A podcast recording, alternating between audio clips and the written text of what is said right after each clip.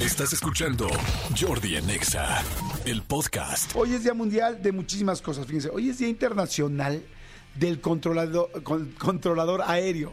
¿Quién es el controlador aéreo? Bueno, pues son esas personas que están en las torres de control, que van eh, pues controlando el asunto de los vuelos, cuál llega, cuál va, cuál se desvía, cuál llega antes, cómo retrasan uno, retrasan el otro, en fin. Como ustedes saben, es una de las chambas más, este, pues es una de las chambas más delicadas porque si un controlador aéreo se confunde y dice aterrizan a tal hora o adelántate tres minutos, pues puede hacer que dos aviones eh, eh, hagan una coalición, choquen, lo cual estaría tremendo. Entonces, inclusive me acuerdo muy bien, ¿se acuerdan ustedes de la película, ay, ¿cómo se llamaba? Una de un ángel, un ángel enamorado puede ser, donde sale Meg Ryan y este Nicolas Cage, que es buenísima película. Un ángel enamorado que Marianita, como está muy chiquita, seguro ni la ha visto.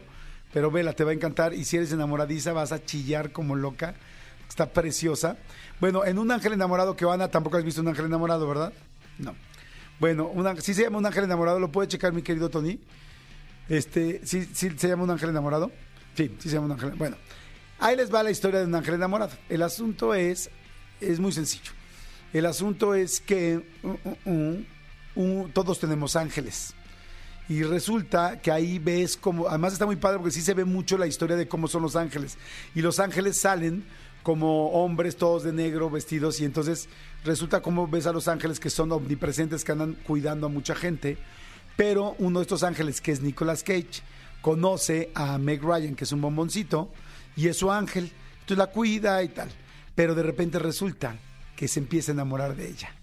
Pero los ángeles pues no sienten nada que sienten los seres humanos, no pueden probar nada, no sienten, es como todo es etéreo, ¿no?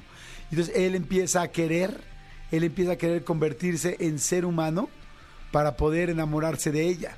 Y empieza a comunicarse como él como su ángel para poder decirle que está enamorado de ella y, y empieza a hacer una cosa bien padre. Pero bueno, en medio de todo este rollo, salió al caso porque este, me acuerdo que Nicolas Cage siendo ángel, este, eh, de repente lo ves que aparece en los eh, en las salas de control de los aviones y cuando ves que una persona va a cerrar el ojo o algo así, como que lo toca del hombro y abre el ojo porque pues evidentemente están controlando aviones y están controlando todas estas cosas.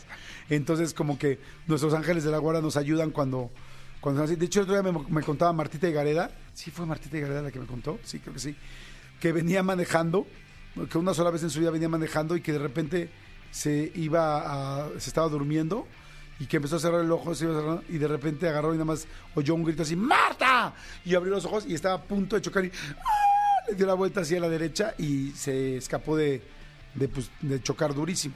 Y este y, me- y me decía es que son los ángeles le dije claro o sea que va a cerrar el ojo y de repente gritan algo adentro porque dices quién te gritó si te estás durmiendo o sea entonces, bueno, el asunto de los ángeles. Para acabar la historia que está bien interesante, el asunto es que el ángel, Nicolas Cage, se enamora tanto, tanto, tanto de ella en su vida normal, que decide hacer un pacto con Dios para convertirse en persona y llegar a poderla enamorar como persona.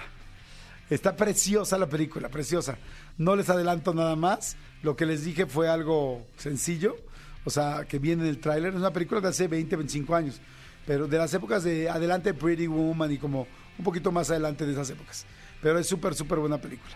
Así es que bueno, el asunto es que véanla y bueno, y ahí me acordé que, los, que el ángel toca al controlador aéreo. Ahora, ahí les va. Pónganme, por favor, musiquita de control aéreo de fondo, así como de controles aéreos. Pónganla, por favor. Fíjense, ¿cómo surgió este día?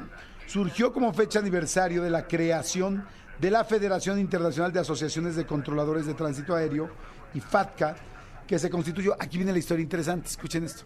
Se constituyó la historia, perdón, la, la asociación el 20 de octubre de 1961. O sea, no hace tanto tiempo. ¿Por qué? En este momento el transporte aéreo por primera vez requería mayor seguridad y regulación porque ya había sido aceptado por el mundo como una forma rápida y económica de viajar. O sea, ubiquen que apenas en los 60 los aviones empezaron a ser así como de, ok, pues ya son turistas y ya para la gente y hay más aviones. Algo así como lo que está pasando ahora con, con las naves espaciales, con los vuelos interespaciales turísticos. O sea, van se va a hacer uno, se van a hacer dos, se van a hacer tres, y quizá en 10 años que se empiezan a hacer más, ya a decir, no, pues ya necesitamos poner una, un centro de control porque ya hay muchos vuelos hacia la Luna, vuelos hacia el satélite, vuelos hasta, a ver, no sé, este, pues la Vía Láctea, no tengo idea, ¿no? O sea, bueno, simplemente para salirte de la órbita. Entonces así fue, como que antes los aviones era como, wow, o sea, un avión era como algo muy especial. Y de repente fue, ay, ya va a haber un avión comercial que te va a llevar de México a, no sé, a Monterrey o Acapulco, era como, wow, un avión. Hasta que ya empezó a ver más y más y más y dijeron, bueno, pues hay que poner aquí todo este rollo. Si quieren escuchar algo interesante sobre esto y sobre qué hacer, por ejemplo, no qué hacer en caso de una turbulencia, qué hacer las curiosidades de vuelos en avión, escuchen nuestro podcast donde, aquí en, en Spotify o en YouTube de XFM de la entrevista con el Capi Albores. Le hice una entrevista aquí al Capi Albores que estuvo bien interesante y ahí les puedo platicar muchísimo de eso. Así es que bueno, para que este para que lo puedan platicar y para que lo puedan checar, pero para que lo puedan platicar, para que lo puedan comentar. Pero bueno, conclusión, feliz Día Internacional del Controlador Aéreo, cosa que me da muchísimo gusto. Hoy también es Día Internacional del Chef, Día Internacional del Chef, así es que bueno, todos los chefs, nuevos chefs, este, la gente que les gusta cocinar, los que no se hacen llamar chefs pero cocinan y cocinan rico, les gusta, les mando un gran saludo. Últimamente ha habido una súper, súper, súper, súper... Eh, ay, pues como popularidad con el asunto de los chefs y de la gente de cocinar, por supuesto por los programas de cocina que son tan famosos por los realities. Y fíjense que el viernes pasado eh, fui a una cena y me encontré a el Pelón Gomis. ¿Se acuerdan del Pelón Gomis? bueno, seguramente lo ubican perfecto, porque sigue haciendo muchísimas cosas muy importantes. Bueno, pues el Pelón Gomis se fue a vivir a Miami y luego se fue a este se fue a vivir a Miami y luego se fue a, este, bueno, no sé dónde y luego regresó a México y me lo encontré y resulta que nos dijo que en Colombia, creo, no sé dónde, se metió al Masterchef VIP y que del Masterchef VIP le fascinó cocinar, que nunca había cocinado en su vida y que le encantó cocinar. Y me dijo algo bien interesante, dice, me di cuenta que la creatividad, porque él es muy creativo, funciona también muy fuerte para la cocina. Entonces dije, ah, pues claro, pues seguramente por eso los chefs son tan creativos.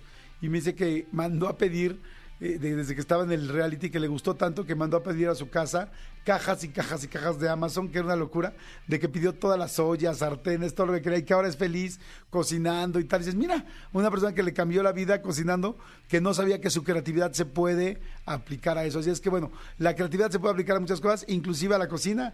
Felicidades a todos los chefs, pero yo les llamo chefs a los cocineros, a los este, a las personas que están en una parrilla, a la gente que está cortando un taco al pastor, pues está al final cocinando su carne, está viendo cómo se hace, te le está dando como la necesitas, ya sea tiernita, te le está dando más este, con más este, mm, más duradita, eh, en fin, así es que bueno, a todos, a todos ustedes, saludos, la mejor de las vibras, y este, y por cierto, si quieren ver una nueva serie que tenga que ver con chefs, que está muy buena, muy diferente, muy, muy distinta, no es como un reality de los chefs así de Hell Kitchen y no.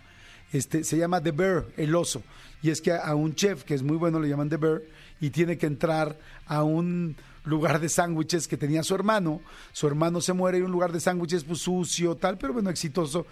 Exitoso al nivel de un pues localito, así de sencillo. En Chicago, creo que es en Chicago.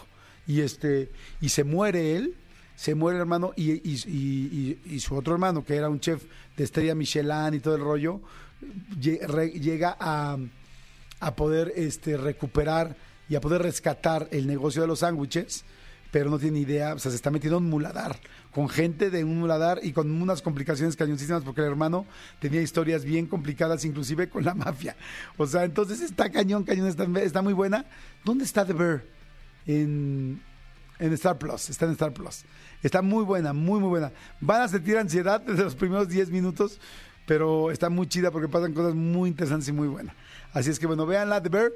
Escúchanos en vivo de lunes a viernes a las 10 de la mañana en XFM 104.9.